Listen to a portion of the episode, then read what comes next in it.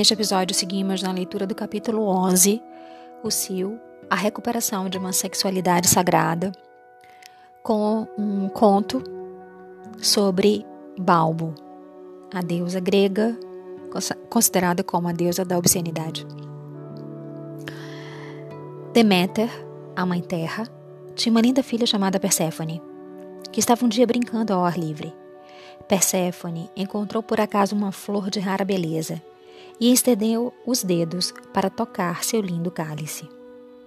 De repente, a terra começou a tremer e uma gigantesca fenda se abriu em zigue-zague. Das profundezas da terra chegou Hades, o deus dos infernos. Ele chegou alto e majestoso numa biga negra puxada por quatro cavalos da cor de fantasmas. Hades apanhou Perséfone, levando-a para sua biga, em meio a uma confusão de véus e sandálias. Ele guiou então seus cavalos cada vez mais para dentro da terra. Os gritos de Perséfone foram ficando cada vez mais fracos à medida que a fenda foi se fechando, como se nada tivesse acontecido. Por toda a terra abateu-se um silêncio e o perfume de flores esmagadas. E a voz da donzela a gritar ecoou nas pedras das montanhas e borbulhou num lamento vindo do fundo do mar. Deméter ouviu os gritos das pedras. Ela ouviu também o choro das águas. Arrancou então a grinalda dos seus cabelos imortais, deixou cair de cada ombro seus véus escuros e saiu a sobrevoar a terra como uma ave enorme, procurando, chamando por sua filha. Naquela noite, uma velha, à frente de uma gruta, comentou com, com suas irmãs que havia ouvido três gritos naquele dia. Um, o de uma voz jovem que gritava de pavor, um outro que implorava ajuda, e um terceiro, o de uma mãe que chorava. Não se via Perséfone em alguma parte. E assim começou a procura longa e enlouquecida de Deméter por sua filha querida. Deméter esbravejava, chorava, gritava, fazia perguntas, procurava debaixo, dentro e em cima de todos os acidentes geográficos, implorava por misericórdia, implorava pela morte, mas não conseguia encontrar sua filha amada. Assim, ela, que havia gerado o crescimento perpétuo de tudo, amaldiçoou todos os campos férteis do mundo, gritando na sua dor: Morram! Morram! Morram! Em decorrência da maldição de Deméter, Nenhuma criança poderia nascer, nenhum trigo poderia crescer para se fazer pão, nenhuma flor para as festas, nenhum ramo para os mortos.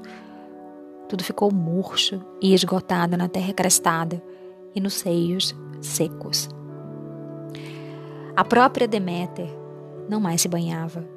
Seus mantos estavam encharcados de lama, seus cabelos pendiam em cachos imundos muito embora a dor do seu coração fosse tremenda, ela não se entregava.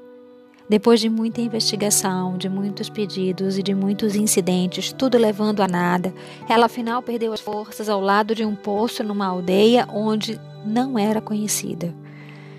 E quando recostou seu corpo dolorido na pedra fresca do poço, chegou por ali uma mulher, ou melhor, uma espécie de mulher.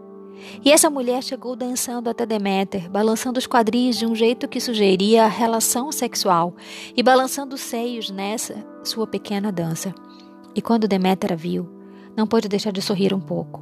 A fêmea que dançava era realmente mágica, pois não tinha nenhum tipo de cabeça, seus mamilos eram seus olhos e sua vulva era sua boca.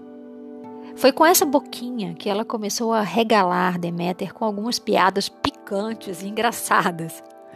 Deméter começou a sorrir, deu um risinho abafado e em seguida uma boa gargalhada. Juntas, as duas mulheres riram.